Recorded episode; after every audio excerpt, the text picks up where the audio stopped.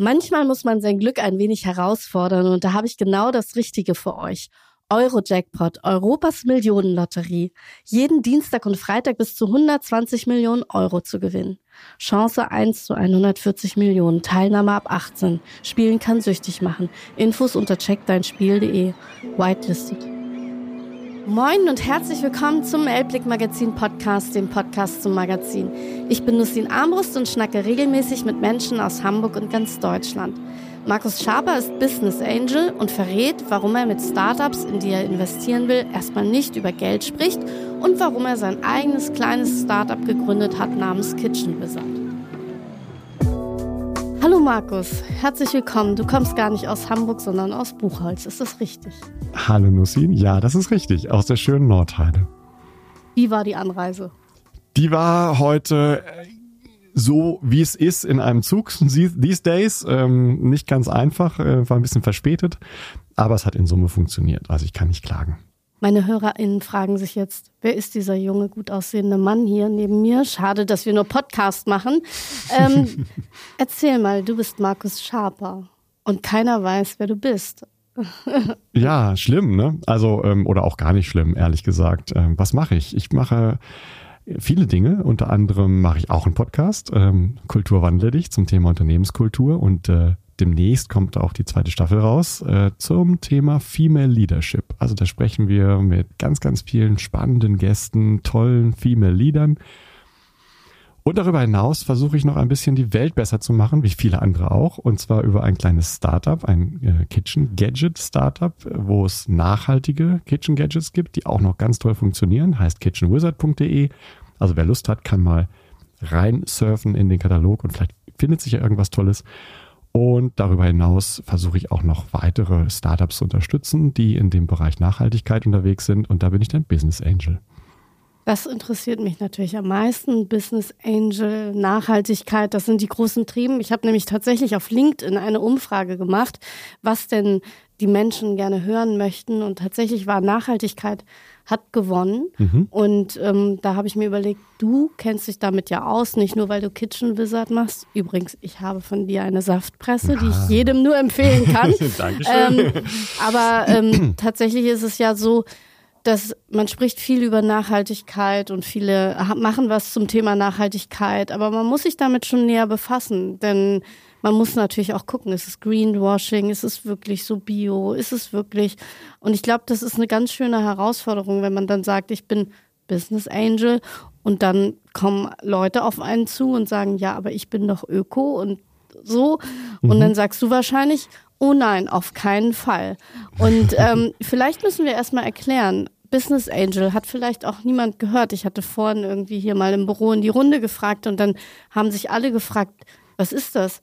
Was macht der und warum ist er kein Investor? Also was unterscheidet zum Beispiel ein Business Angel von einem Investor oder Warum heißt es überhaupt Business Angel? Das ist eine sehr gute Frage, warum es Business Angel heißt. Was mich immer freut daran ist, dass ein Engel ja zwei Flügel hat. Und ein Business Angel hat auch zwei Flügel. Auf der einen Seite investiert er oder sie in Startups üblicherweise, meistens sehr, sehr früh, in sehr, sehr frühen Phasen.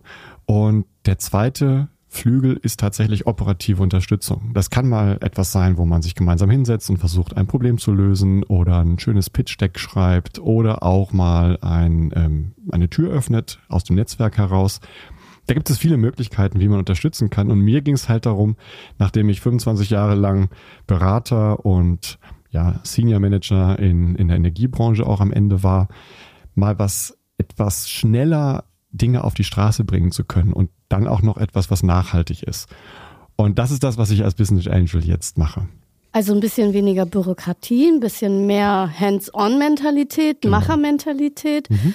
Und ähm, du hast es eben ganz kurz erwähnt, du warst 25 Jahre und das ist wirklich eine sehr lange Zeit ähm, im Managementbereich. Ich habe auch tatsächlich natürlich etwas über dich herausgeschnüffelt. Du warst bei den großen Marken wie McKinsey, ähm, du warst äh, CEO und nicht I, sondern mit I so wie CIO, genau. CIO, genau. ja. Und was hast du da, warum hat es dich nicht mehr gereizt? Also was ist passiert? Weil wir haben ja auch ganz oft Stories, wo man dann sagt, das, was ist mein Sinn im Leben? Und mhm. äh, du bist ja noch nicht so alt, wenn ich das jetzt mal sagen darf. Deswegen denkt man sich dann, war, kam dann so ein Umbruch und du hast gesagt, nee, das ist jetzt alles nicht meine Welt. Und mhm. du warst ja offensichtlich erfolgreich in dem Bereich. Ja, relativ. Ne? Also ähm, erstmal alt. Wer, wer ist denn alt? Also, ja, 25. Mich, ich fühle mich wie ein Zwölfjähriger äh, an vielen Tagen. ja, ich auch. Ich ja, würde am liebsten nur mit Buntstiften irgendwas malen. genau. Lass uns hinter der Schule treffen, dann machen wir ja, irgendwas Wildes. Ja. Nein, ähm, was äh, hat mich bewogen. Normalerweise gibt's diese, diese Phasen, wo man sagt, ähm, ich habe irgendwas gelernt, ich habe das auch mal gemacht und ein paar Mal gemacht und irgendwann wird's dann auch langweilig. Und wenn die Lernkurve flacher wird, dann war für mich immer so ein Moment, wo ich gesagt habe, ich, irgendwie schleppe ich mich nur noch zur Arbeit, mache das, was ich zwar ganz gut kann inzwischen, aber mach's halt immer und immer wieder. Und äh, das ist immer der Moment, wo mein Körper meistens auch reagiert und äh, zum Beispiel beim ersten Mal habe ich Bläschen an den Händen gekriegt und kein Arzt konnte mir erklären, was das ist. Und ich habe dann für mich entschieden, ich ändere jetzt mal den Job. Und da waren die weg. Und das soll jetzt nicht heißen, dass das die, das Allheilmittel ist gegen Hautkrankheiten oder ähnliches, aber das war etwas, was mir der Körper irgendwie mitteilen wollte. Und das habe ich Gott sei Dank verstanden.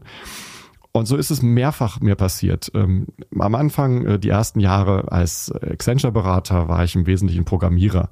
Und da wollte ich eigentlich nur Programmieren lernen. Das lernt man so nach zwei, drei Jahren. Dann habe ich das gelernt. Da wollte ich wissen, warum Sachen passieren, warum Firmen irgendwelche Dinge machen. Da bin ich in die McKinsey Unternehmensberatung äh, als Strategieberater gegangen.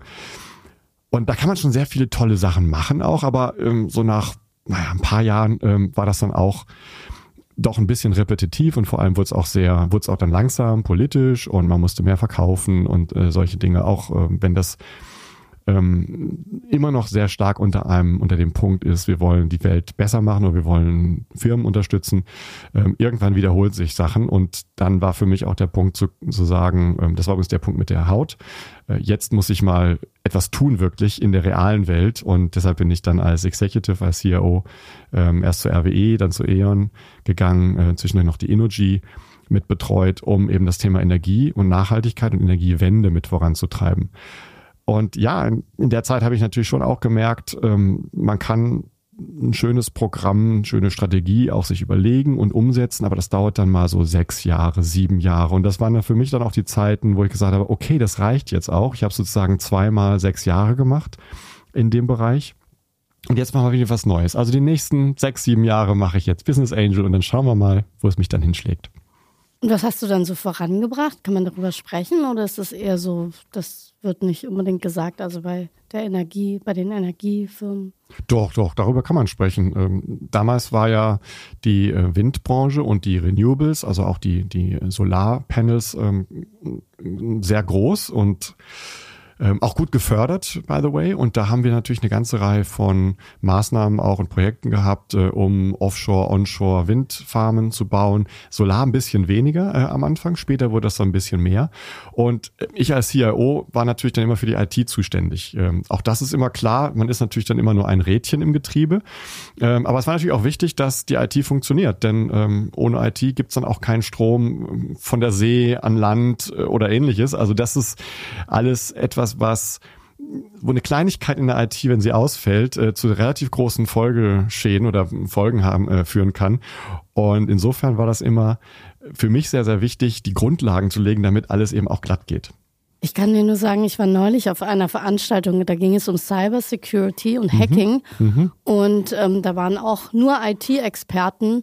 Ich habe natürlich nichts davon verstanden, aber ich habe schon verstanden, dass wenn einmal das System lahm liegt oder sich einer einhacken kann, und das geht ja auch relativ easy schon manchmal bei einigen Firmen, die mhm. groß sind und Datenlücken haben, hat das wirklich schwere Folgen. Und äh, ich hatte auch neulich den Fall, dass äh, eine Bekannte gesagt hat, sie hatten den ganzen Tag, konnten sie keine E-Mails bekommen und dann sind sie halt alle nach Hause gegangen, weil sie nicht wussten, was sie machen sollen. Also sie waren oder sind davon abhängig. Und dann denke ich immer so, ja, ja, wenn wir einmal nicht mehr können, dann sind wir aufgeschmissen und deswegen ist es ja so schön, dass du zum Beispiel auch Kitchen Wizard machst, wo wir manuelle Tätigkeiten nur brauchen, wie Zitronen und die können wir dann auspressen mit deiner Saftpresse. Genau, da kann nichts abstürzen. Aber vielleicht nur mal ein kleines Eine kleine Anekdote zum Thema Cybersecurity. Das ist sehr, sehr wichtig in der Tat. Und wir hatten mal einen ähm, Cyber Breach, also einen Hackereinbruch in einer Landesgesellschaft. Und wir mussten tatsächlich das komplette Land runterfahren. Also da gab es kein Computer mehr, keine Website mehr, nichts äh, über mehrere Tage. Und das ist natürlich eine Katastrophe für die, die Gesellschaft. Ähm, der Strom floss noch, ja, aber sozusagen komplett ohne irgendwelche äh, weitere Steuerung und wir haben dann das komplette Netzwerk neu aufbauen müssen. Und woran lag's? Es ist tatsächlich dieser klassische Fall Phishing-Mail. Irgendwo kam eine Mail her, die hat gut ausgesehen mit einem coolen Anhang dran, wo man sagt, hey, was ist denn das? Ich guck mal rauf und klick, da war es passiert. Und das ist auch für deine ZuhörerInnen vielleicht äh, ganz wichtig. Also, wenn sowas passiert, immer zweimal nachdenken, bevor ich irgendeinen Anhang öffne, den ich ähm, irgendwie ganz cool finde. Ich finde ja immer diese Mails so toll. Sie haben eine riesige Erbschaft und melden Die kennt man ja sich. inzwischen schon. ja, ja, und dann denkt man sich so, ja genau, ich habe Genau. eine riesige Erbschaft und ich melde mich Nee, kurz. die Mails sind ganz pfiffig, die sind dann zum Beispiel von deinem Sponsor und Ja, sagt genau. dann, ähm, hey, ähm, liebe Frau Armbrust, ich muss äh, Ihnen leider mitteilen, dass das Sponsoring ausgelaufen ist. Ähm, bitte füllen Sie noch die folgenden drei Seiten äh, Formular aus und äh, dann können wir das weiter fortsetzen. ja. Gut, dass ich keinen Sponsor habe, dann würde ich schon Puh. aufmerksam werden. Und dann würde ich schon sagen, Entschuldigung, ich habe gar keinen. Aber gut, das ist genauso wie mit meiner Mutter, die ist über 90 und sie sagt, mich rufen hier immer Leute an und sagen, ich habe gewonnen. Und dann hat sie gesagt, aber ich bin zwar 90, aber nicht blöd, weil ich mache gar keine Gewinnspiele mit. Insofern finde ich das immer ganz Ja. ja. Äh, ja unangemessen. Und dann denke ich jedes Mal, ja, aber wenn du zum Beispiel eben mal angenommen, du machst Gewinnspiele mit, dann denkst du vielleicht wirklich, du hast gewonnen. Ja, und wenn du irgendwo Sponsoren hast oder in einer Firma arbeitest, die welche hat, das kann man ja irgendwie So auch rauskriegen. Ne? Das ist dann so schwierig und das wirkt erstmal alles so authentisch. Ja. Und ähm, dann ist man auch meistens im Stress und hat eigentlich auch keine Zeit, zweimal drüber nachzudenken, ob man jetzt eine E-Mail beantwortet oder nicht. Und tut's dann einfach und zack, ist es passiert. Also von daher, es ist, es ist fiese, aber es ist wichtig. Und bist du denn noch, kann man noch auf dich zugehen und sagen, Entschuldigung, du hast so viel Ahnung im IT-Bereich, berat mich irgendwie in der IT-Aufstellung, in der IT-Infrastruktur, in diesen ganzen Themen oder sagst du, nee, das will ich gar nicht mehr machen, weil ich habe wirklich meinen Kitchen Wizard, ich habe meinen Podcast und ich möchte nur noch nachhaltige Themen äh, machen. Ich habe da gar keine Lust drauf, weil deine Expertise, ich glaube, die ist doch schon sehr gefragt, oder? IT-Expertise ist ja häufig gefragt, Ja. absolut. Und ich unterstütze auch ähm, gerne meine Startups bei IT-Fragen, IT-Architektur, Security, Datenschutz, all solchen Themen. Und ähm, grundsätzlich mache ich auch Beratung. Aber es müsste irgendwas mit dem Thema Nachhaltigkeit zu tun haben. Dann kommen wir darauf zu sprechen. Nachhaltigkeit. Du hast gesagt, du Ja. betreust Startups. Dürfen wir auch mal über die sprechen? Wie viele sind es aktuell? Das sind jetzt im Moment sechs. Das ist ganz schön viel. Ja, es ähm, werden wahrscheinlich auch noch ein paar mehr. Wow. Ähm, mir ist wichtig, dass wir, äh, dass alle Startups irgendwie eine, eine wirklich nachvollziehbare äh, Nachhaltigkeitsstory auch haben. Dass man wirklich sagt, wenn das Startup funktioniert, dann wird die Welt dadurch automatisch ein bisschen besser. Und äh, die Stories höre ich mir immer sehr genau an und prüfe sie auch äh, gut.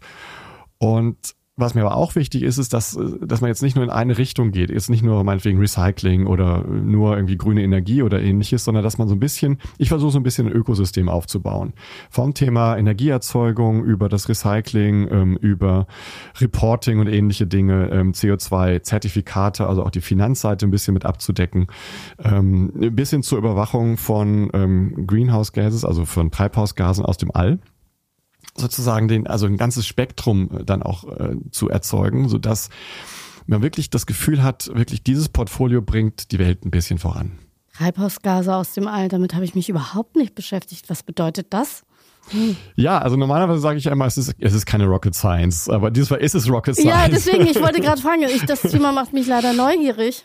Ja, und da geht's darum tatsächlich, dass man aus dem All heraus ähm, im Moment äh, Treibhausgase nur sehr grob ähm, analysieren kann in, in einem 20 mal 20 Kilometer äh, Umfeld oder Radius. Und die Technologie, die dieses Startup entwickelt, ähm, macht es möglich, das Ganze auch auf 50 mal 50 Meter runterzubrechen. Das heißt, dann kann man wirklich einzelne Fabriken, einzelne Städte oder wirklich einzelne Orte in, in sehr fein granular auch dann vermessen und ähm, nachweisen. Entweder geht es dann darum, den Nachweis zu erbringen, ja, wir halten uns an die Vorgaben, oder vielleicht auch mal ähm, aufzudecken, an welchen Stellen es eben nicht gemacht wird. Und äh, tatsächlich äh, kann man das sich zunutze machen, um dann zu sagen, oh, hier ist ganz schön viel Treibhausgas äh, Gas irgendwie ausgetreten oder Kann man damit irgendwas machen dann noch? Oder wo, womit verdient man, ich frage mich dann ja immer, womit verdient eine Firma dann Geld? Also mhm. das ist immer so meine Frage. Ich finde, manche Ideen sind immer so super, aber dann denke ich, woher kommt das Geld? Also Mhm. Es ist natürlich toll, so eine Forschung und es ist auch toll, sowas zu wissen, aber was dann? Ja gut, einerseits äh, müssen wir natürlich ähm, sehen, dass sehr viele Firmen eine Verpflichtung haben, nachzuweisen, dass sie eben gut filtern und dass da nicht viele Treibhausgase dann ausweichen. Und das kann man natürlich über so einen neutralen Service sehr, sehr gut machen. Das Aha, ist, das kostet dann. Das natürlich, das kostet hm. dann. Äh, die, die Daten sind dann ja auch sehr exklusiv im Grunde. Und ähm, das Zweite ist natürlich, dass äh, das Ganze auch von Regierungsagenturen, ähm, Ämtern und so weiter ähm, abgefragt werden kann, um sicherzustellen, dass es eben auch passiert. Und ähm, natürlich denkt man auch über Dinge nach, dass man bestimmte Daten frei veröffentlicht, ins Netz stellt, um einfach eine gewisse Transparenz herzustellen und äh, vielleicht auch an den Stellen, wo ähm, Vorgaben nicht gut eingehalten werden, das auch mal ein bisschen transparenter zu machen. Das ist aber nur ein Startup von deinen sechs. Genau. Das, also das kann man sie alle mal erwähnen, damit oder möchtest du das gar nicht, weil du denkst, oh, da investiert dann noch jemand? Ja, wenn ich jetzt alle Startups äh, durchgehe, das kann ein bisschen länger dauern. Ach so, ja, dann machen wir es nicht. Aber dann sag mal eins, wo du sagst, oh, das ist mir wichtig oder das ist Ich kann ein... ja noch mal eins nennen, was man vielleicht auch sehr schön nachvollziehen kann. Wir kennen ja, ja alle Flüsse. Ja, ich kenne Flüsse. genau. Ich komme aus einem Ort, der an einem Fluss ist, nämlich die Aller. Oh ja, sehr schön. Ja, die Aller. Wir hatten bei uns zu Hause ähm, die Aue die ja, okay. in Schaumburg. Ähm, ah, Schaumburg. Das war aber jetzt kein Fluss in der Form. Ja, das ist äh, die, das Schaumburg ist ja das Auenland. Da gibt es die mhm. Rodenberger Aue und die ähm, Lindhorster Aue, glaube ja. ich, und noch eine Aue und ein paar andere Auen noch. Und äh, die, die am Ende münden sie alle in die Weser, soweit ich das weiß. aber äh, das ist jetzt nur ein Punkt. Also wir kennen alle Flüsse. Und was Flüsse machen, ist, sie fließen, meistens äh, relativ langsam und gemächlich. Und diese Idee, ähm, den die, Kraft der Flüsse zu nutzen, hat sich eins der Startups, die ich unterstütze, auch so Nutze gemacht. Ähm, Energy Miner heißen die. Die setzen ähm, sogenannte Energy Fische in diese, in die Flüsse hinein. Energy Fish kann man sich vorstellen wie so ein etwas also größeren. Echte Fische? Nee, es sind keine echten Fische. Es ist, ist, ein, sagen, es ist ein Propeller, der dreht ja, sich mit. Ich wollte gerade sagen, das Genau, der ja. dreht sich Gibt mit. Gibt es Energy-Fische? die nennen sie Fische, ja. weil die dann so im Schwarm auch ausgesetzt werden. Okay. Manchmal nur eins, zwei, aber manchmal eben auch zehn. Das ist dann ein kleiner Fischschwarm. Mhm. Und diese Fische drehen sich, oder diese Propeller in diesen Fischen, das ist wie eine kleine Turbine, die dreht sich mit dem Fluss mit und erzeugt durch diese Drehung dann Strom. Das ist stark. Dann hat man also Strom aus dem Fluss. Ist es nicht so eine Form von dem alten Mühlenrad, was man dann, die Mühle war immer auch am Fluss und genau. dann. Gleiche Idee. Gleiche Idee. Gleiche Idee, nur anders. Und die Drehung äh, des Flusses oder die Drehung der Turbine sorgt dafür, dass äh, das Magnetfeld dann einen ja, Strom erzeugt und den kann man abgreifen und ins Netz spielen. Hm, das finde ich gut. Also und wie weit ist es fortgeschritten? Also kann man es schon, ist es am Markt, ist es noch schon marktreif? Kann man sagen, man kann es schon benutzen, kaufen?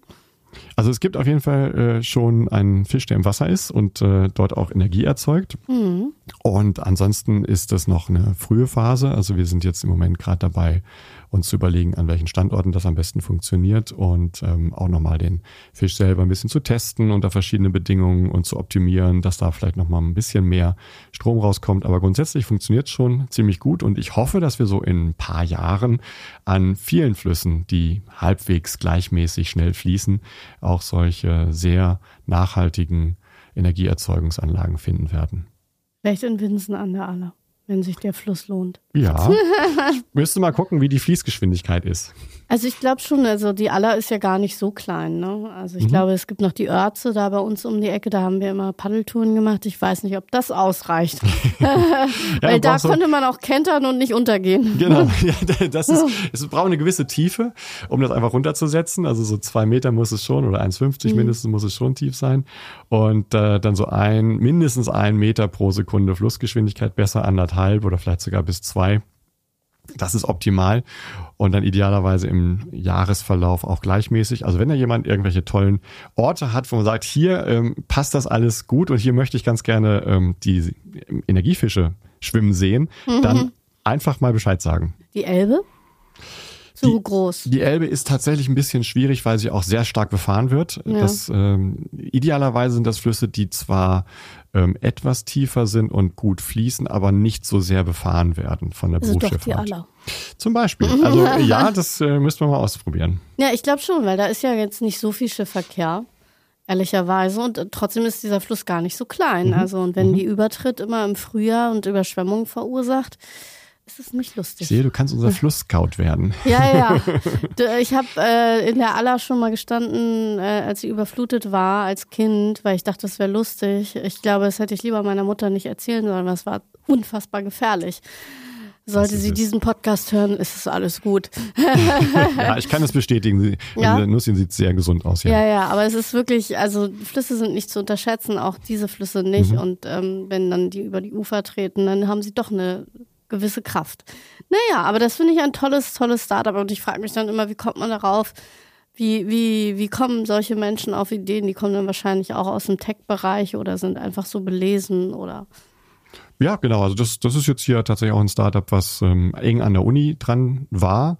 Ähm, und man sieht das ganz, ganz häufig, dass aus ähm, Doktorarbeiten oder Masterarbeiten und ähnlichen tolle Ideen generiert werden. Und ähm, in dem Moment, wo das dann wirklich zu einer Firma wird und ein, ein Gründerteam sich gefunden hat, das ist dann so die Zeit, wo ich auch dann mit dazukomme, also sehr früh in dem ganzen Prozess und helfe, dieses Startup dann eben auch größer zu machen. Anne und Steffen Lemke hatte ich hier ja im Podcast. Mhm. ähm, von Ankerkraut und tatsächlich übrigens einer meiner Lieblingspodcasts, weil sie nach dem Shitstorm tatsächlich mir das einzige Interview Mhm. gegeben haben. Also wer es immer noch nicht weiß, ja, es gibt nur ein Interview und das ist bei Elblick erschienen. So, aber da haben wir gar nicht über den Shitstorm gesprochen, sondern wir haben darüber gesprochen, in was sie investieren und sie sind ein bisschen so wie du. Ähm, sie haben ja sehr viel Geld bekommen und äh, sie haben das tatsächlich, möchten sie es in nachhaltige Projekte investieren. Und eins davon sind zum Beispiel nachhaltige Baustoffe, weil tatsächlich ist die Baubranche gar nicht so nachhaltig. Also diese Ja. ganzen Dinge wie Beton oder so, das, das ist gar nicht so nachhaltig. Hast du da in der Richtung auch was oder sagst du, nee, das ist jetzt nicht so Wärmedämmung oder es gibt ja auch Sicherheitsvorkehrungen. Man kann ja nicht in Holz investieren, weil es vielleicht zu gefährlich ist, wenn es dann abbrennt. Na, also grundsätzlich würde es von der Richtung her natürlich schon passen, weil es auch zum Thema Nachhaltigkeit natürlich ähm, sehr wichtig ist. Ich habe bei dem Thema Materialien mich tatsächlich erst erstmal an mein eigenes kleines Startup gewagt äh, und, und das Thema gutes Plastik, böses Plastik mal versucht ein bisschen besser zu verstehen. Du hast es vorhin kurz angesprochen, Kitchen Wizard. Ich will jetzt gar nicht so viel Werbung machen, sondern eher. ich aber. Ach so. weil ich habe diese Saftpresse. Ja, das ist sehr schön. Das stimmt. Äh, Du hast dir eine geholt. Ich wollte kurz äh, erklären, wie es dazu kam. Äh, Ja. Das eine ist, ähm, als Business Angel kann man natürlich sehr schnell ja, über Geld reden, man kann über Netzwerk reden, aber worüber man vielleicht nicht so sehr reden kann, ist, habe ich eigentlich diese Erfahrung, eine Firma zu gründen, selber schon mal durchgemacht und weiß, wie sich ein Gründer oder eine Gründerin gerade fühlt. Und das konnte ich nicht. Und dann habe ich gesagt, als Teil meiner Ausbildung zum ordentlichen Business Angel muss ich mir selbst auch eine Firmengründung spendieren. Und natürlich muss die auch nachhaltig sein, äh, wiederum. Und da war es mir wichtig, etwas zu tun, was ich selbst auch sehr, sehr gerne mache. Und da ich gerne koche und gerne auch mit, mit vielen Leuten koche, gab es so ein paar Dinge an der Küche, die mich genervt haben. Und da habe ich angefangen, per 3D-Design äh, Sachen einfach besser zu designen. Unter anderem diese berühmte Zitruspresse, die du auch dein eigen nennst.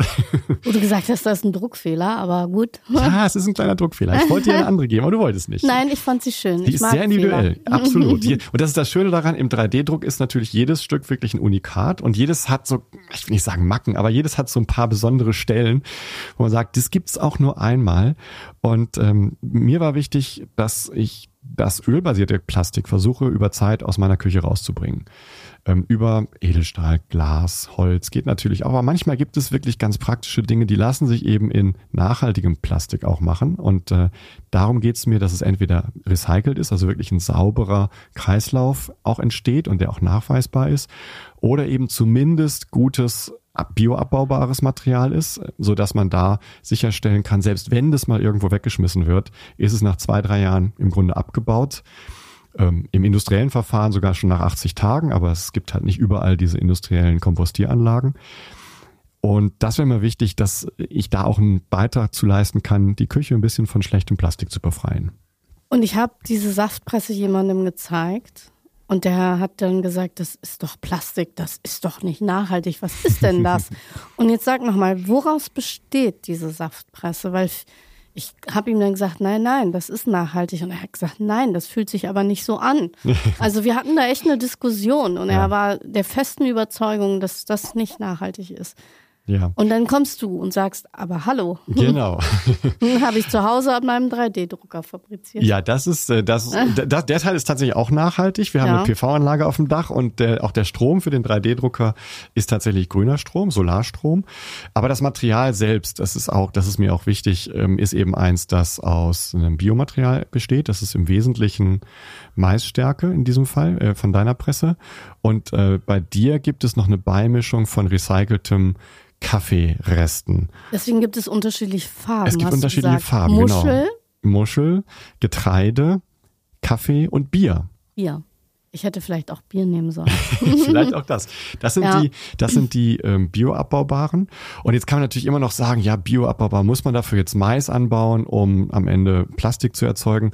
Muss man wahrscheinlich nicht. Aber es ist besser, Mais anzubauen und etwas anzubauen, was dann hinterher auch zerfällt und wirklich bioabbaubar ist, als ähm, Öl aus der Erde zu gewinnen und dann etwas zu machen, was 100 Jahre und mehr in den Ozeanen äh, ganz, ganz, ganz langsam verrottet und äh, Tausende von Tieren den Tod kosten kann. Beimischung, hast du gesagt. Ja. Heißt das dann, ich könnte alles beimischen, wenn ich jetzt sage, ich mache Hanf? Ja, äh, tatsächlich. Also alle Sachen, die bio sind, würde ich sagen. Ja. Sonst ähm, macht das irgendwie auch nur ja. bedingt Sinn. Ja. Ähm, zum Beispiel muss man ein bisschen aufpassen bei Farben, bei Farbpigmenten. Da sind hm. nicht alle wirklich biobasiert. Hm. Und deshalb achte ich auch darauf, dass die Farben, die es bei mir gibt, sind auch oh. tatsächlich dann alle mit, mit Biofarben äh, gemacht worden. Und äh, man kann da vieles beimischen. Es gibt tatsächlich Hanfvarianten, äh, äh, es gibt auch Holzvarianten, Kork und ähnliches. Und das merkt man dann auch. Also auch im Look and Feel ist das ein bisschen anders als die, als die klassische Maisstärke, das PLA. Ähm, und was wir eben auch im Angebot haben, sind ähm, recycelte Materialien. Das ist dann zwar grundsätzlich ein ölbasiertes Produkt, aber eben aus dem Recyclingkreislauf. Und meine Theorie dabei ist, solange wir das im Recycling halten, also man kann es dann auch zurückschicken zu uns und wir recyceln das dann wieder, ähm, ist es besser, als wenn man es irgendwo dann in die Umwelt als Verpackungsmüll in die Umwelt schmeißt, weil das mhm. passiert dann eben doch auch hier und da. Ja, ja. Also das heißt, wenn meine Presse mal kaputt gehen sollte, was sie natürlich nie tun wird, ähm, kann ich sie dir zurückgeben und sagen, pass mal auf, die ist mir kaputt gegangen, kannst du sie nochmal wieder neu verwenden für eine neue. Genau, wir können die tatsächlich, das Schöne ist an diesen, an diesen PLA-Materialien, man kann sie einschmelzen mhm. und dann kann man sie, also schreddern, einschmelzen, dann werden sie neu extrudiert in, in, einem, in einem Verfahren zu einem langen, dünnen Strahl Plastik gemacht. Das ist das Filament und das wiederum kann man benutzen, um 3D-Druck zu machen. Und du hast mir gesagt, das dauert schon ein paar Tage, also oder? Das geht ja nicht so schnell. Das, also die Herstellung, wie lange dauert das? Wie lange sitzt du an einer Presse? Ja, die Pressen, äh, die drucke ich relativ langsam, damit sie auch eine gute Qualität haben. Äh, das heißt, äh, die brauchen jetzt etwa zwölf Stunden. Ah, okay. Plus, minus. Ähm, es gibt auch andere Dinge, die gehen dann schneller. Löffel? Ja, Löffel habe ich nicht, habe ich noch nicht. Ich habe tatsächlich die Idee eines eines wirklich guten ähm, Löffels, der wirklich eine Göffel, eine Gabel und Löffel. Äh, nee, der aber restlos alles aus dem Topf rausholt. Ach so. Unter dem Motto restlos glücklich. Ja, ach, das ist eine tolle Idee. Ich habe das auch immer das Problem, dass ich das immer hasse, wenn man dann irgendwas aus dem Topf rauskratzen Ja, ne? Will. Und, und entweder sind die weich, dann sind sie aber relativ klein, dann eignen sie sich nicht wirklich als Schüssel oder äh, für, die, für eine große Schüssel und als Kelle. Oder sie sind als Kelle geeignet, schön groß, aber haben eben nicht so, ein, so eine weiche Lippe, die dann auch wirklich den letzten Rest rauskratzt. Ach, und das geht auch aus dem 3D-Drucker dann? Sowas geht auch aus dem 3D-Drucker. Äh, mein Prototyp ist im Moment aus zwei Materialien, die man ineinander stecken muss. Und äh, ich versuche die noch so zu machen, dass diese Steckverbindung gut hält und das ähm, ah. alles gut funktioniert. Also das ist noch nicht ähm, auf dem Markt, aber ich arbeite dran. Aber da dürfen wir vielleicht auch gar nicht so viel sagen, sonst klaut dir die Idee Sneak jemand. Preview, ja, nein. Hast du keine Angst, dass man dir diese Idee klaut? Also ich meine, das ist ja, oder hast du, du bist ja wahrscheinlich so schlau, dass du es dir hast patentieren lassen? Ähm, ich sag's mal andersrum, mir geht's ja darum, Nachhaltigkeit voranzubringen. Mhm. Und wenn jetzt jemand tatsächlich dieses Design nachbaut und in großen Stückzahlen vertreibt und das Ganze nachhaltig ist, dann soll es mir ja nur recht sein. Aber dann würde ich doch nach einer Beteiligung fragen. du bist doch der Ideengeber. ja, wie gesagt, es ist mir lieber, ähm, dass jemand es nachmacht ähm, und das würde ich sogar noch mit unterstützen, ehrlich gesagt, ähm, statt jetzt irgendwelche großen Beträge in Patentanmeldungen zu stecken. Ich habe es tatsächlich nicht gemacht, äh, weil oh. ich, weil ich glaube, dass die Idee von Patenten, also eine gute Idee zu schützen, es kann an einigen Stellen Sinn machen. An dieser Stelle finde ich, ist es fairer, eine gute Idee der Allgemeinheit zu Kann dir aber einen Markenanwalt empfehlen. Grüße gehen raus. Also da sprechen wir später drüber. Die Marke ist registriert tatsächlich. Ach so, ja. Gut. Also ich finde es total spannend, weil ich immer denke, ähm, man muss ja erstmal auf die Idee kommen und du hast gesagt, du wolltest das machen, um selber diese Startup-Mentalität mitzukriegen oder zu wissen, wie es ist. Das heißt, du hättest es jetzt nicht unbedingt nötig, in deinem Keller zu sitzen, Du möchtest mhm. es aber aus der Erfahrung heraus. Und welche Erfahrung hast du denn bisher gemacht? Was kannst du denn jetzt besser nachfühlen? Wie es sich anfühlt, allein im Keller zu sitzen, im Dunkeln? Oder das wusste ich vorher auch schon. Als Programmierer macht man das ja ab und zu mal. Ja, dass man allein ist, dass äh, die Frau kurz davor ist, die Scheidung einzureichen. Hm, ähm. Ganz so schlimm ist es nicht. Gott sei Dank ist sie auch begeisterte Köchin, Küchenenthusiastin, liebt Nachhaltigkeit. Also da haben wir ganz, ganz okay, viele gemeinsame. Gott sei Dank. Ja, ja, ganz viele gemeinsame Interessen. Und sie äh, ist auch diejenige, die, wenn ich mit meinem unterwegs bin, ab und zu mal die Startups besuche oder so und ich muss dann gleichzeitig was drucken, dann ist sie diejenige, die auch die Drucker ansteuert und überwacht und sicherstellt, dass das alles ordentlich abläuft. Also, also es ist ein Familienbetrieb. Es ist so eine Art Familienbetrieb, ja, es, das ist tatsächlich und so. Und der Hund, den du hast, der passt auch auf? Der Hund, ähm, nein, der muss nicht aufpassen. der zerbeißt erstmal alles und recycelt in kleine Stückchen. Ja, ich überlege tatsächlich gerade auch Richtung Hundespielzeug zu gehen, weil wir haben tatsächlich ein paar schöne Spielzeuge leider eben auch Plastik, also Ölplastik basiert. Ja.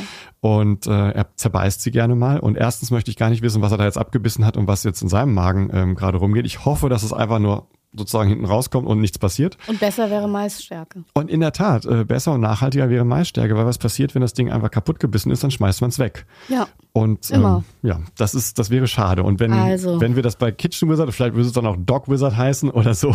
Also du hast, äh, hast ja mehrere Ideen, aber das, das ist jetzt so von deinem Startup-Feeling ist jetzt was übergeblieben? Oh oder? ja, ganz viel. Also äh, auf der einen Seite habe ich natürlich jetzt der PR. Äh, zum Beispiel ein Startup gegründet, wo ich selber auch viel Spaß dran habe. Das heißt, das Design, der Druck, die ganze Materialgeschichte, das Nachhaltigkeitsthema, das macht mir total viel Spaß und was einem Spaß macht, macht mir auch meistens ganz gut.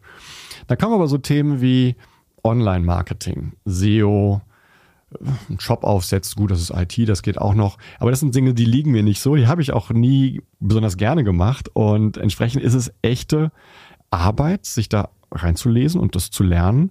Und ich finde es ganz wichtig, weil äh, Gründer haben ganz, ganz häufig ganz, ganz viele Sachen auf der Agenda, die sie machen müssen. Und ich bin mir ganz sicher, da ist nur die Hälfte von richtig sexy und spannend. Und natürlich will man sein tolles Startup nach vorne bringen, aber da muss halt immer mal wieder was gemacht werden, wie Buchhaltung oder dies oder jenes.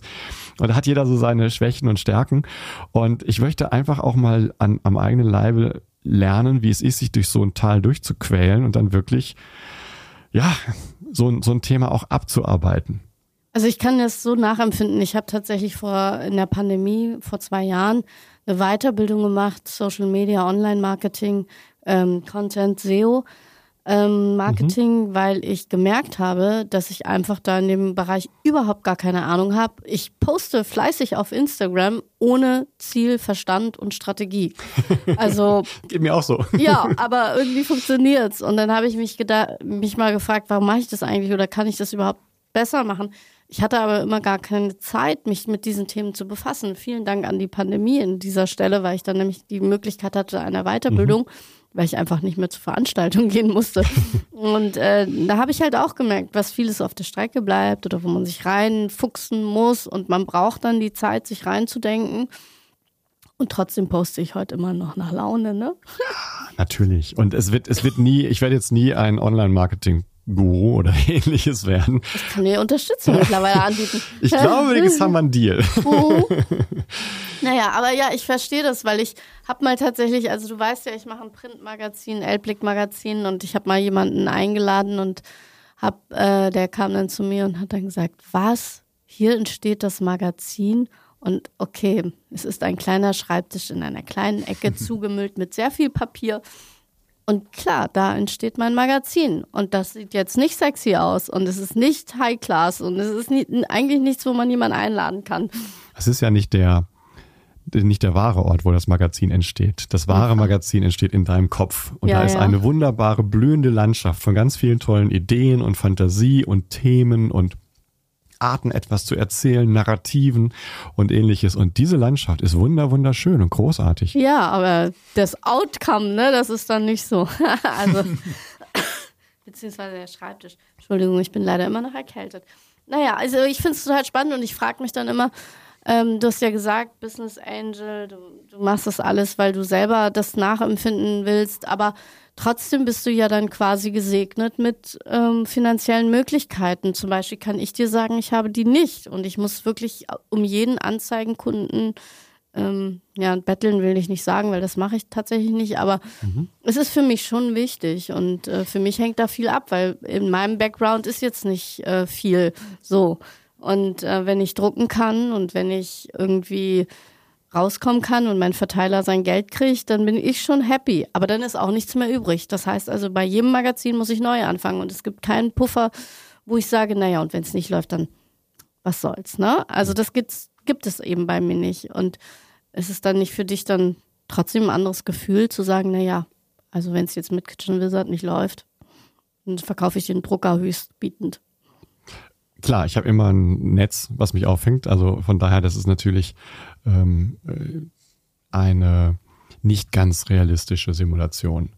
Aber ich versuche tatsächlich bei Kitchen Wizard genauso zu agieren, wie wenn ich ein Startup-Gründer wäre und kein Geld hättest. Also und, du kannst gerne mal in meine Zwei-Zimmer-Wohnung ziehen für ein paar Monate, dann hast du, dann kriegst du das Feeling. Können wir gerne mal machen. Ja, ähm, nein, in der Tat. Äh, ich, ich versuche da wirklich jetzt auch nicht beliebig viel Geld aus einem anderen Topf rein zu, reinzupacken, weil das ist mir schon wichtig, dass die Startups davon auch profitieren. Es geht mir nicht darum, jetzt irgendwelche ähm, Lebensträume zu erfüllen oder ähnliches, sondern, sondern wirklich etwas zu tun, was dann auch was hilft. Ja. Und insofern ist das Budget bei Kitchen Wizard sehr, sehr schmal und ich kann mir tatsächlich in dem Kontext auch nicht leisten, ein Profi im SEO und Profi im Online-Marketing und Kommunikations- und ähnliches. Und du könntest jetzt auch nicht sagen, ach, weißt du was, ich mache ein großes Büro auf mit 50 Mitarbeitern, die kriegen alle einen 3D-Drucker in die Hand und dann machen wir eine Großproduktion. Ne? Das würdest du auch nicht tun dann. Das wäre ja unlogisch, ne? Das ja, passt ja. ja nicht zu dem, was ich, was ja, ich auch eigentlich vorhabe.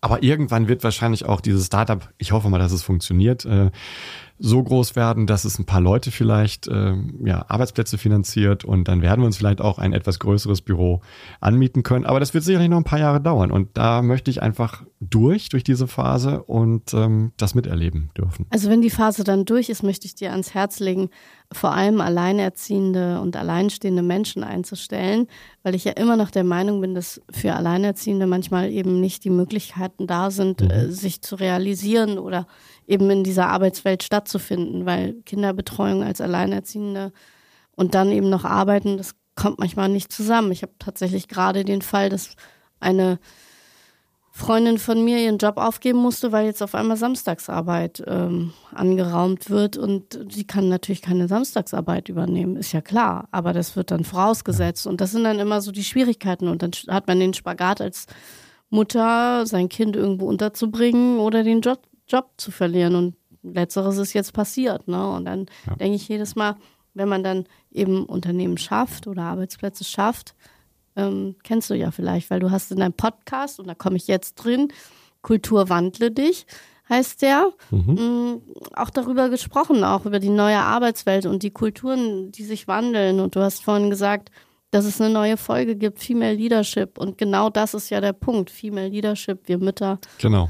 Wir haben Probleme. Ja, das ist ganz, ganz wichtig, finde ich, äh, weil ich habe dafür eine ganze Staffel jetzt, also die, die zweite Staffel wird komplett diesem Thema gewidmet sein, ähm, weil ich finde, dass es in Deutschland auch viel, viel zu viel äh, strukturelle Hürden gibt und Nachteile gibt für Frauen. Und ja, wir haben auf dem Gesetz ganz viel stehen, aber de facto funktioniert das ja nicht. Und du hast eben ein schönes Beispiel genannt. Ja, natürlich könnte jetzt wahrscheinlich diese Frau sogar dagegen klagen oder sonst irgendwas machen, aber man macht es ja dann auch nicht. Er hat auch nicht die Kraft dafür, weil sie Nein, ihr Alltagsleben genau. bestreiten muss. Da müsste sich erstmal einen Anwalt suchen und das ist alles viel zu viel Lebensstress. Ja. Also nimmt sie die Kündigung. Und was ich jetzt versuche, ist ähm, jeweils mit einer tollen Gesprächspartnerin das ein bisschen aufzuschlüsseln und aufzudröseln und ähm, Mut zu machen. Vielleicht gibt es Beispiele von alleinerziehenden Müttern, äh, die funktioniert haben? Was, was haben die anders gemacht? Wie kann man vielleicht auch im deutschen Dschungel sich da irgendwie durchlavieren und etwas hinkriegen? Ein Kind eine Playstation gekauft.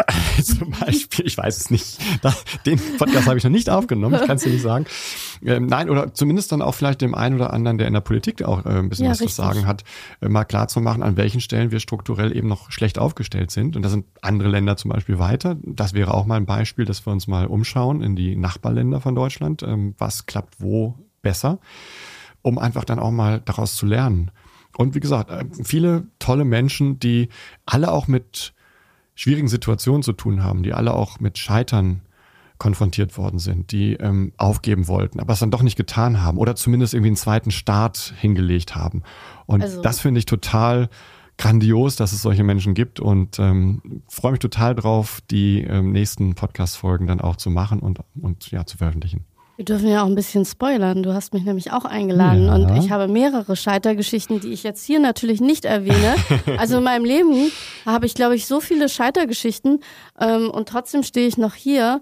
Und ähm, mein bester Freund hat immer zu mir gesagt, ich äh, bewundere an dir, dass du jedes Mal wieder aufstehst und jedes Mal wieder nach vorne gehst. Aber ich merke halt, ich bin jetzt 47 meine Kraft lässt nach. Ich darf jetzt nicht nochmal zehnmal scheitern, dann bin ich irgendwie auch am Ende. Dann habe ich mir überlegt, fahre ich auf eine Finca und werde einfach eine Hundesitterin. So, das ist dann mein Ziel. Aber ja, also das dürfen wir sagen. Und wer den Podcast Klar. Kulturwandle dich noch nicht gehört hat, die ersten Staffel, die erste Staffel, die ging um Arbeitswelt. Ist das richtig? Genau, da ging es um äh, Unternehmenskultur, ähm, also verschiedenste Unternehmen, aber auch Organisationen wie funktionieren die eigentlich oder wo funktionieren sie auch nicht? Was passiert, wenn Unternehmen schlechte Kultur haben? Ähm, wir haben festgestellt, der IQ sinkt, tatsächlich messbar. Das ist so ein Beispiel. Ja, da habe ich auch drüber nachgedacht. Immer wenn ich Instagram gucke, zu lange denke ich, ich bin blöd. Na, es ist tatsächlich nachweisbar. Und ich habe versucht, in, diesem, in dieser ersten Staffel so ein bisschen den Brückenschlag hinzukriegen zwischen wirklich der wissenschaftlichen Sicht auch darauf, was passiert eigentlich bei uns im Gehirn, wenn wir so in die Firma gehen und warum agieren wir so, wie wir agieren, was, was, was sind da die Triggerpunkte, bis hin zu ganz ja, größeren Fragestellungen wie, was ist eigentlich, wenn ich eine schlechte Kultur habe, was, was kann ich dagegen tun? Ähm, kann ich mich. ja, kündigen ist, ist meistens die Ultima Ratio, aber eigentlich ähm, wollen ja ganz viele Leute eigentlich in der Firma bleiben und sagen, es ist zwar irgendwie scheiße, aber woanders ist noch schlechter. Ja, das ja. stimmt, das kenne ich. und und äh, da kann ich auch Mut machen. Es gibt viele Beispiele von Leuten, die haben wirklich mit, mit einem kleinen Team gestartet innerhalb einer Firma und so eine, so eine Art Welle losgetreten, die dann wirklich auch was bewegt hat. Und was ich auch festgestellt habe, ist, ganz, ganz viele Teams können tatsächlich innerhalb ihres Teams 60, 70, 80 Prozent des täglichen Lebens verbessern, indem sie sich einfach andere Regeln geben. Da muss man gar nicht ähm, das große Ganze, die Firma oder ja, die Weltordnung neu erfinden, sondern meistens reicht es auch, sich im einzelnen, im eigenen Team irgendwie ein bisschen anders aufzustellen. Deswegen gibt es ja auch so tolle Menschen wie zum Beispiel eine Barbara Blensky. Ich möchte sie hier nochmal erwähnen. Die kommt auch mal irgendwann bald zum Podcast, denn äh, sie macht Design Thinking und mhm. Ökosysteme neu mhm. und und hat auch gesagt, man muss Dinge aufbrechen und das ist manchmal gar nicht so einfach, weil wenn man dann zum Beispiel in so einer Rolle ist, dass man Geschäftsführer ist und gleichzeitig auf der Seite der Angestellten und, und, und dann vielleicht eine Revolution anstrebt, aber dann selber eigentlich der ist, der auf der anderen Seite steht, dann könnte es zum Beispiel schwer werden. Ja, absolut, weil für, für jedes, was du einführst, musst du ja auch etwas beerdigen sozusagen. Mhm. Irgendein Prozess läuft dann nicht mehr so wie vorher. Und wir müssen lernen, zu unlernen. Ja, also das, das, das bewusste Vergessen. Dinge, die wir bisher gelernt haben, wo wir glauben, so muss das sein bei uns, dann auch zu sagen, nee, so muss es nicht mehr sein. Und jetzt, jetzt, jetzt ist da plötzlich Platz frei geworden für etwas Neues. Und jetzt bin ich bereit, auch diesen Wandel anzunehmen. Aber es fällt vielen Leuten schwer, dieses Unlearning, weil es, es ist ja auch etwas Aufgeben von sich selbst. Und meine Frage ist jetzt zum Beispiel, hast du das zum Beispiel mal erlebt, dass du total die Mitarbeitenden verstanden hast und wusstest, ja, sie haben recht mit dem, was sie durchsetzen wollen, aber du warst in der Position des Chefs sozusagen und konntest es gar nicht, weil dir die Hände gebunden waren von ich weiß nicht, vom Konzern oder so? Hast du das schon mal erlebt? Ja, im Was Konzern. Hast du dann gemacht? Im Konzern hast du natürlich häufiger solche Situationen, wo einfach äh, ganz, ganz viele Rädchen ineinander greifen. Und wenn du jetzt ein einzelnes Rädchen rausnimmst und sagst, ach, das dreht jetzt mal andersrum oder das hat jetzt mal mehr ähm, größer ist größer ist kleiner oder sowas, ähm, dann passt es erstmal nicht mehr. Und das ist genau die Erfahrung, die ich auch gemacht habe. Man kann dann auch was ändern. Und ich habe sehr häufig solche Situationen dann auch wahrgenommen als eine Chance auf der operativen Ebene, also in den Teams selber, ähm, zunächst mal etwas zu bewirken, einfach indem ich gesagt habe, macht es einfach. Ja, ich halte euch den Rücken frei, macht es einfach. Und wenn es funktioniert, sagt mir Bescheid. Wenn es nicht funktioniert, macht es einfach besser unter euch. Was funktioniert, versuche ich dann wirklich auch ein bisschen breiter dann zu streuen und äh, mehr Teams anzudienen, bis hin zu dem Punkt, dass wir natürlich auch, gerade bei der Energy haben wir ein sehr großes äh, Kulturtransformationsprogramm gestartet, wo sehr, sehr viele Dinge tatsächlich ungelernt oder umgelernt und neu gelernt werden mussten. Und da gab es ganz viele Chancen für ganz, ganz viele Menschen, was ähm, dann auch wahrgenommen wurde. Solche Situationen gibt es ab und zu mal und die muss man dann natürlich auch nutzen. Und wenn du dann so erzählst, äh, was du alles gemacht hast oder was du halt merkst, was für Chancen da sind, ich frage mich dann immer, wo kommt das her? Weil das ist ja irgendwas, hm, was man, ja, viele sehen das ja gar nicht so wie du tatsächlich. Also wie hast du, wie hast du diese Erfahrung gemacht? Wann, wann war dir bewusst, man muss umdenken, man muss anders handeln, man muss diese Grenzen verschieben? Ähm, weil viele lesen dafür Bücher oder machen Sabbatical oder machen irgendwelche Manifestationen oder mhm. so. Wo kommt das bei dir her? Ähm, es kommt eigentlich aus der Interaktion mit den Menschen. Also ich habe immer versucht, einen Großteil meiner Zeit tatsächlich mit den Teams on the ground, wie man so schön sagt, zu verbringen. Also ähm, im, im, im Lean-Kontext nennt man das Jamba Walk, das kommt aus dem, aus dem Japanischen und Jamba ist so die ähm, der Shopfloor, also da, wo die Autos zusammengeschraubt werden oder wo die Maschinen ähm, zusammengeschraubt werden, da soll man hin als Manager und sich anschauen, was da passiert und mit den Menschen sprechen. Das heißt also zuhören. down to earth. Down to earth. also äh, meistens kommen ja die allerbesten Ideen und die auch praktikabelsten Ideen genau dort und es ist gar nicht so sehr die Frage, sich irgendwas Tolles Neues auszudenken, sondern es vielleicht in einen anderen Kontext zu verpacken, damit es zu einem sozusagen programmatischen Element werden kann, so dass man das auch vielen anderen Teams zur Verfügung stellt. Weil ja, eins zu eins ist es meistens nicht übertragbar, aber wenn man sagt, die Grundidee, ähm, zum Beispiel einer Feedback-Kultur oder einer Fehlerkultur oder ähnliches, die kann man durchaus dann auf viele andere Teams auch übertragen. Und diese Inspiration von den operativen Teams hat mich am meisten geprägt. Was sagst du denn dann zur Holokratie? Diese Form, wo man dann einfach jeder bestimmt für sich selbst sozusagen. Es ist irgendwie alles äh, auf Augenhöhe und man hat irgendwie gar keine Hierarchien mehr. Also ich bin ein großer Freund, Hierarchien in Frage zu stellen. Andererseits braucht man manchmal auch klare Verantwortlichkeiten, um einfach auch Entscheidungen zu treffen. Und ähm, ich kenne auch ein paar Modelle wie Verantwortungseigentum und, und ähnliches. Die können auch gut funktionieren. Ich habe da ähm, immer aber so eine, so eine Frage der Adäquatheit. Für welche Art von Problem kann man eigentlich welche Methodik am besten verwenden? Es gibt ja auch dann wieder basisdemokratische, es gibt Meritocracy, also meritokratische ähm, Verfahren. Die haben alle ihre großen Vor- und Nachteile. Ähm, und ich glaube tatsächlich für kleinere Unternehmen ähm, kann man sich mehr oder weniger alles vorstellen. Aber je größer das wird, desto schwieriger wird es, Entscheidungsprozesse in in Runden von über 100 oder 1000 oder sogar 10.000 Leuten zu machen, ähm, das kannst du nicht mehr basisdemokratisch machen. Ähm, jegliche Abstimmung wäre auch schon wieder verfälscht, weil wir sehen ja, was, wie schnell man Meinungen in eine Richtung drehen kann. Ähm, und Meritocracy ist da vielleicht ein, ein, hilfreiches Element, wo man sagt, diejenigen, die viel geleistet haben, haben ein bisschen mehr Mitspracherecht als die, die vielleicht noch wenig geleistet haben. Da kann man sich hocharbeiten. Hat aber auch wieder so seine Nachteile, weil dann doch nicht jeder gleich ist und äh, es gibt diesen Expert Bias und ich habe ja eben von ähm, dem, dem bewussten Vergessen gesprochen. Gerade Experten sind eben Experten, weil sie nicht vergessen, sondern weil sie immer wieder ihr tolles Wissen auch auspacken. Und äh, das widerspricht dem wiederum. Das heißt, es gibt kein Modell, was wirklich toll ist für alle Situationen, aber es gibt auch keins, was wirklich schlecht ist. Naja, und es ist ja vielleicht auch schwierig, wenn du sagst, naja, der, der mehr leistet, hat mehr Mitsprache und dann ist es vielleicht jemand, der extrovertierter ist oder der Zum Beispiel. Ähm, sich besser traut, irgendwelche Dinge zu tun und dann äh, kann man gar nicht auf den Introvertierten, der wahrscheinlich genauso oder vielleicht sogar bessere Ideen hat, eingehen, weil man es gar nicht gemerkt hat. Also wenn es ein Mensch ist, der nicht so viel zu sagen hat. Klar, auch da ist es wichtig, dass man natürlich alle Menschen wahrnimmt und wertschätzt, also wirklich im wahrsten Sinne des Wortes auch den Wert mal einschätzt und sagen, hey, was du machst, das, du posaunst das zwar nicht raus, aber das ist echt gut. Und in so einer Meritocracy würde auch ein Introvert durchaus die Chance haben, eine gewichtige Stimme zu haben, selbst wenn sie leise ist. Also ich glaube, wenn du ein Unternehmen führst, dann möchte ich gerne angestellt sein. Das fühlt sich ganz gut an. Also ich hätte da so ein kleines Startup anzubieten. ja, Kitchen Wizard. Ich druck auch. Also ähm, ich, ich finde es ganz spannend, dass du diese vielen Erfahrungen hast und einfach auch Dinge mitgeben kannst. Und ich glaube, genau das ist ja das Wichtige, wenn man ein Startup ist, dass man auf so Experten wie dich zurückgreifen kann, die viel gesehen haben, die viel erlebt haben und die vielleicht auch nicht so eng im Kopf sind beim Denken. Mhm. Ähm, und da schließt sich meine letzte Frage vielleicht nochmal an. Ich bin vielleicht ein nachhaltiges Startup und dann habe ich eine tolle Idee und ich glaube, ich kann das oder so. Und dann habe ich jetzt den Podcast mit dir gehört und dann schreibe ich dir eine Mail und sage, hast du mal Geld? Wie reagierst du dann? Also denkst du dann so, hm, da muss ich jetzt recherchieren oder sprichst du dann überhaupt über Geld, wenn jetzt jemand kommt und sagt, ich hätte gern 100.000 Euro? Wir sprechen erstmal nicht über Geld, sondern wir das sprechen erstmal, erstmal über den Zweck und den Purpose und den Grund, warum machst du sowas überhaupt?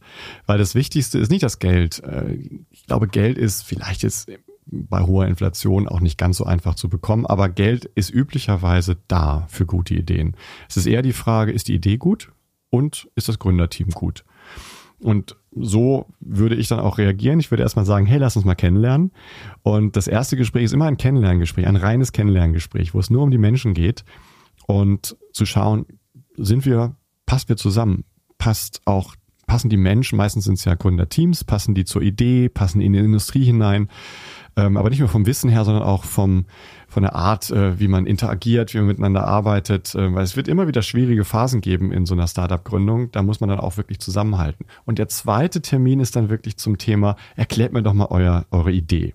Eure Finanzen. Äh, nein, die, die nee. Finanzen sind ja, gibt's ja meistens so früh noch gar nicht richtig. Ja, ja. Ähm, nee, erklärt mir wirklich die Idee, was wollt ihr bauen, welches Problem wollt ihr lösen, äh, wer glaubt ihr zahlt dafür und warum macht ihr nach fünf Jahren Gewinn spätestens? Das sind die Fragen, die man sich dann also stellen muss. Das genau. kann man sich schon mal auf die Fahne nehmen. ja, ist aber fast überall so. Ja. Und dann das dritte Meeting, da äh, biete ich dann an, dass wir mal die Zusammenarbeit simulieren. Da frage ich dann die Startups, habt ihr irgendein Thema, was euch jetzt unter den Nägeln brennt, wo ihr glaubt, ich könnte euch unterstützen?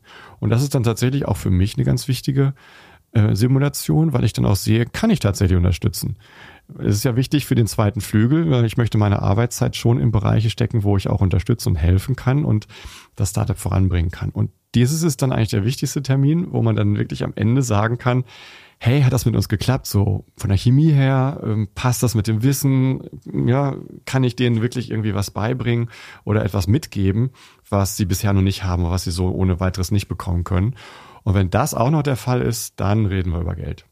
Und das da ist aber schon viel Zeit vergangen. In der Tat, das dauert ein paar Wochen üblicherweise und ähm, das ist aber auch ein ganz wichtiger Prozess, weil du wirst ja auch als Startup keine Gründer haben, keine Investoren haben, die immer nur auf die Finanzen gucken und nur sagen, wo ist die nächste Million oder ne, wo sind die Umsätze? Oder wie ist die Marge oder was kann genau. ich rausholen oder so? Ähm, du willst ja welche haben, die dich auch wirklich über Jahre hinweg begleiten, bis du eine ne, gewisse Größe und gewissen Erfolg ähm, hast. Irgendwann kann ich dann auch nicht mehr wirklich unterstützen, weder mit meinem Geld, äh, was eben dann auch nicht so viel ist, noch mit meinem Wissen, weil das habe ich dann ja schon aus ausgespeichert. Äh, und dann kommen andere Investoren ins Spiel und auch andere ähm, Unterstützer. Und äh, das ist dann die Phase, wo ich mich ähm, etwas zurückziehe, ähm, vielleicht noch ein bisschen berate nebenher, aber eben dann aus dem Investor-Lead rausgehe. Ah, kannst du auf jeden Fall sagen, dass du äh, bislang das Gefühl hast, dass du in die sechs äh, Startups, in die du investiert hast, ein gutes Gefühl hast, dass das nach vorne geht, dass sie tatsächlich, ähm, dass, dass du da wirklich auch ähm, was Gutes geschaffen hast, wo du am Ende aber tatsächlich dann auch wieder Geld machst, weil am Ende braucht man es ja doch. Ja, genau. Zunächst mal würde ich schon sagen, dass die Gründerteams alle super sind, dass die Ideen wirklich gut sind. Also die sind alle erfolgreich durch diese Phasen durchgegangen. Ja. Ähm, und ich glaube natürlich schon dran, ähm, dass auch das, dass die Unternehmen dann auch funktionieren werden. Und natürlich ist es so, dass äh, wenn denn die so groß werden, dass dann irgendwann ein großer Lead-Investor reinkommt, äh, der meistens dann auch die Business Angel nicht mehr dabei haben möchte, ähm, dann werde ich ausbezahlt. Äh, dann gibt's äh, den, den Anteil, den ich reingesteckt habe, plus eine gewisse Verzinsung. Manchmal ist es auch äh, ein Mehrfaches von dem. Und das ist natürlich genau die Idee, das dann wieder in neue Startups zu stecken und äh, damit der Versuch zumindest aus sechs, vielleicht irgendwann mal zehn oder zwölf oder 15 zu machen und einfach noch ein bisschen mehr gute Ideen zu unterstützen. Gute, nachhaltige Ideen, muss Das man wäre sagen. schön. Du kommst aus Buchholz, haben wir vorhin schon gesagt. Ja. Ähm, ich frage meine Gäste oft nach zwei Tipps und zwar jetzt für Hamburg, weil du hältst dich ja in dieser Stadt ab und zu auf. Mhm. Jetzt habe ich doch noch Erkältung. Ich wollte dich fragen, hast du noch mal so einen ultimativen Tipp hier, wo, weswegen du eigentlich immer wieder gerne in die Stadt kommst, weil du sagst, das, also das muss ich mir immer antun. Ich komme sehr gerne in die Stadt der Leute wegen, zum Beispiel für dich oder für andere Freunde. Danke. Ähm, was ich aber jetzt auch entdeckt habe, und das fand ich irgendwie eine ganz schöne kleine Entdeckung, ist ein Coworking Space, Hugs and Plugs, äh, nicht weit weg vom Bahnhof. Äh, da habe ich jetzt auch schon mal das ein oder andere Mal ja, meine Zeit verbracht. Ähm, gutes Essen, gute Getränke. Ja, wir haben sogar ein paar Stunden zusammen verbracht da. Ja. gute Getränke, tolle ähm, äh, Mitarbeiter, äh, ganz nett alles und äh, man kann eben viel machen. Es gibt sogar ein Podcast-Studio, also im Zweifelsfall kann man da auch, wer jetzt Lust hat, hey, ich mache mal meinen eigenen Podcast, endlich mal die Themen, die mich interessieren, das kann man da auch äh, mieten und das ist wunderbar da. Äh, das ist also ein kleiner Tipp von mir. Und bisweilen hören wir Kultur wandle dich. Wir freuen uns auf die nächste Staffel Female Leadership. Wir kaufen ganz viele Kitchen Wizard Wow. Artikel und äh, pressen Säfte, Zitronen, Orangen aus damit. Bleibt und, gesund, äh, genau. Ja, und hoffen, dass dann auch bald der Löffel kommt zum Auskratzen. Ja, genau. Ich- Vielen Dank, ich dass geb du Bescheid. da warst. Sehr, sehr gerne. Danke, Nussi, für das wunderbare Gespräch. Und ich freue mich, wenn wir dann eine Folge Kultur wandle dich bei dir machen. Das werden wir.